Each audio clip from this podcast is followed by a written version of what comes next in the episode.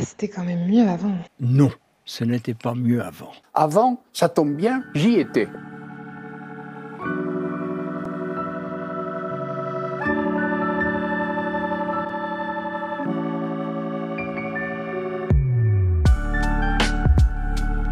Bonjour tout le monde Bonjour Bienvenue dans un nouvel épisode du podcast À la lumière de l'histoire.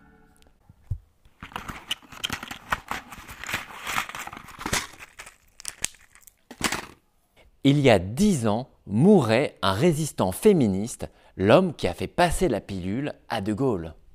Aujourd'hui, ce sont les femmes qui portent l'essentiel de l'effort pour la contraception. Mais on s'interroge de plus en plus. Quand les hommes prendront-ils à leur tour la pilule? La pilule contraceptive, largement prise par les femmes pour maîtriser leur fécondité, représente d'ailleurs une exception française. On dit même que la France est pilulocentrée. Que de chemin parcouru depuis la loi de 1920. Cette loi est intervenue au lendemain de la terrible saignée de la guerre 14-18. Il fallait repeupler la France. Les avortements et toute forme de contraception étaient strictement interdits. Toute publicité autour de la contraception était réprimée. Cette législation est le fruit d'une politique nataliste, mais elle découle aussi d'une tradition catholique très ancrée. Les pères de l'Église se sont montrés bavards sur la contraception, avec une position bien tranchée. Pour nous en parler, nous sommes allés rencontrer l'historienne Myriam Chopin, qui a coécrit avec Olivier Faro le livre Histoire de la pilule. Saint Paul dit l'état bon chrétien, c'est euh, de ne pas avoir de rapport sexuel. Donc on condamne la sexualité. On condamne la sexualité, mais on dit bon bah effectivement il faut bien que naissent des petits chrétiens. Donc, qu'est-ce qu'on fait? Ben, On dit, euh, voilà, euh, le rapport sexuel, c'est simplement, c'est pour avoir des enfants, c'est pour la procréation. Donc, la femme est avant tout faite pour procréer. C'est bien sûr l'image de, de, la Vierge hein, qui, est, euh, qui est mise en avant. Et voilà, et toute, toute relation sexuelle hors de la procréation est condamnée. Conséquence de la loi de 1920, les femmes continuaient à avorter, mais clandestinement dans les faits, l'avortement s'apparentait à un moyen de contraception. 200 femmes en mouraient chaque année et de nombreuses autres étaient hospitalisées. Elles pouvaient garder des blessures et notamment l'infertilité. La chimie est venue en aide aux femmes. Dans les années 1950 est inventée la pilule contraceptive aux États-Unis. Autorisée outre-Atlantique, elle demeurait si vous me passez l'expression, pilula non grata en France. Le général de Gaulle, fervent catholique, était aligné sur les positions de l'Église. Il a rappelé son opposition à la pilule en 1965. C'est alors qu'est intervenu un homme, Lucien Levierthe. Au regard de sa trajectoire, on s'étonne que sa mémoire ne soit pas davantage célébrée. C'est lui qui a fait passer la pilule à De Gaulle. Oui, mais après quelle péripétie? Il faut d'emblée préciser que Lucien Neuwirth n'est pas un politicien ordinaire. C'est un ancien résistant, auréolé d'un parcours courageux pendant la guerre. Il avait 16 ans quand il a entendu l'appel du général de Gaulle. J'invite tous les Français qui veulent rester libres à m'écouter et à me suivre. Il est parti à Londres, mais là-bas, il ne découvre pas que le métier des armes, comme le raconte son petit-fils, Charles Dallara, adjoint au maire de Saint-Étienne. Lors de l'appel du général, il s'est débrouillé pour rejoindre l'Angleterre. Et en Angleterre, eh bien, il a découvert euh, l'amour, ses premiers émois. Et il a aussi découvert que euh, des pays euh, comme l'Angleterre utilisaient des, c'était des, spermicides à l'époque, mais donc une forme de contraception. Combattant de la France libre, Lucien Neuwirth était parachutiste. En avril 1945, il est parachuté aux Pays-Bas.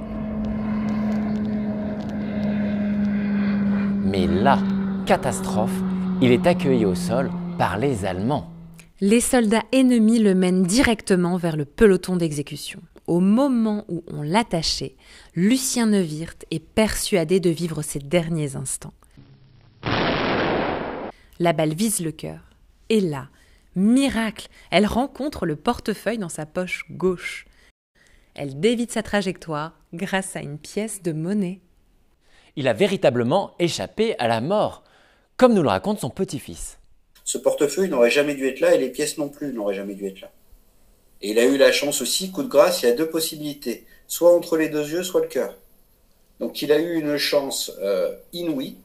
Je pense sincèrement que euh, il a voulu mettre à profit la chance qu'il avait eue. Ça, j'en suis euh, intimement convaincu.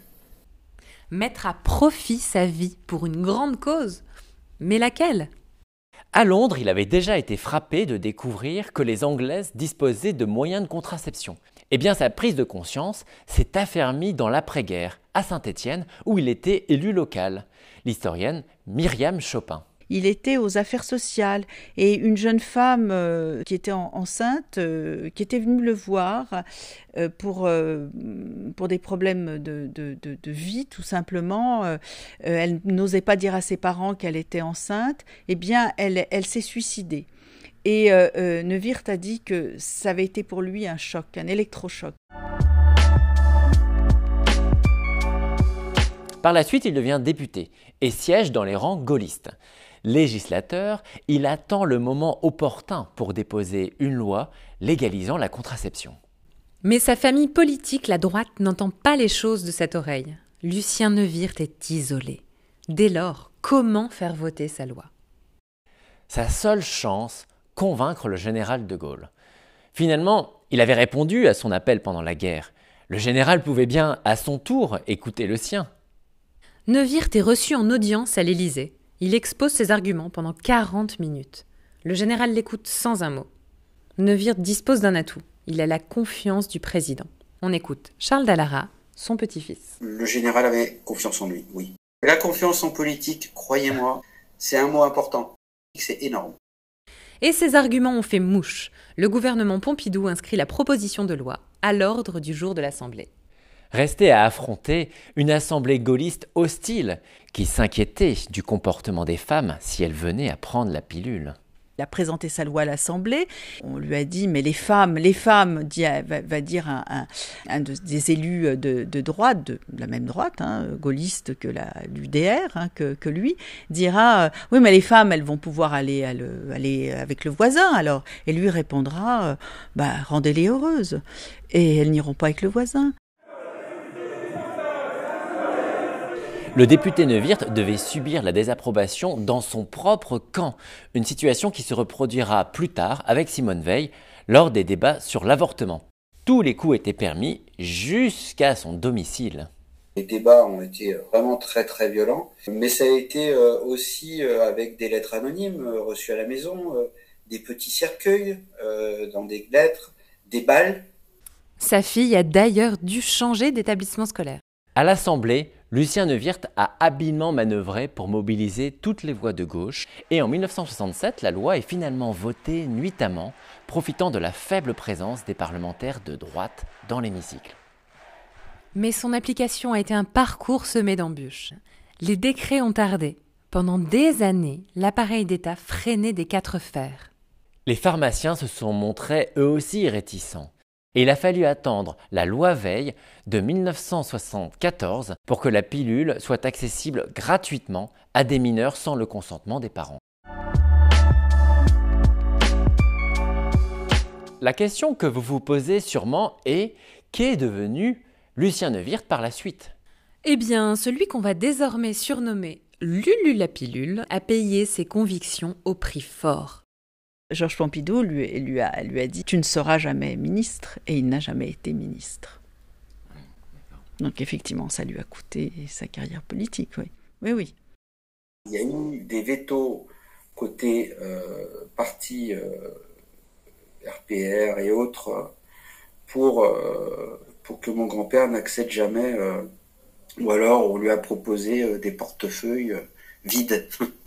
Quand on fait quelque chose contre son parti, en général, on le paye d'une manière ou d'une autre. Cette loi marquera une césure à droite entre conservateurs et progressistes sur les sujets sociétaux, un clivage qui ressurgit régulièrement et qui a été réactivé lors des débats autour du mariage pour tous, c'était il y a dix ans. Aujourd'hui, les moyens de contraception se sont diversifiés. Les temps ne sont plus au tout chimique. Outre la pilule, il y a le stérilet ou, la méthode Ogino, 100% naturelle. Myriam Chopin déplore cependant que la recherche soit si peu poussée en la matière. La méthode Ogino, où euh, bah, les femmes prenaient leur température pour connaître la période où elles étaient fécondes ou non. Mais ça, des bébés Ogino, il y en a eu plein. Hein. Donc euh, là, on, reparle de cette méthode Ogino. Euh, et beaucoup de méthodes naturelles, beaucoup, comment éviter les hormones, comment... Alors, il faut dire une chose, c'est qu'il y a très peu de recherches, et notamment en France, très peu de recherches sur la contraception. Comme si ce n'était pas un marché euh, très important. On délaisse beaucoup. Alors, il y a, un autre, c'est la pilule pour hommes. La pilule pour hommes, ça, on n'en entend plus parler. C'est très étonnant, pourtant, euh, il y a des, associations, des collectifs de jeunes hommes qui euh, disent, ben nous, voilà, on a envie de prendre aussi en charge la, euh, les laboratoires, en tout cas, ne, ne, vont pas dans ce sens-là. Ce sera un marché pas assez intéressant, enfin pas assez important. Et d'ailleurs, la contraception, d'une certaine manière, euh, il y a très peu de recherches. Voilà une brève histoire de la contraception récente. Et un hommage à Lucien Neuwirth, ce grand féministe français, qui est mort il y a pile dix ans. On vous remercie beaucoup pour votre écoute et à bientôt pour un nouvel épisode. À bientôt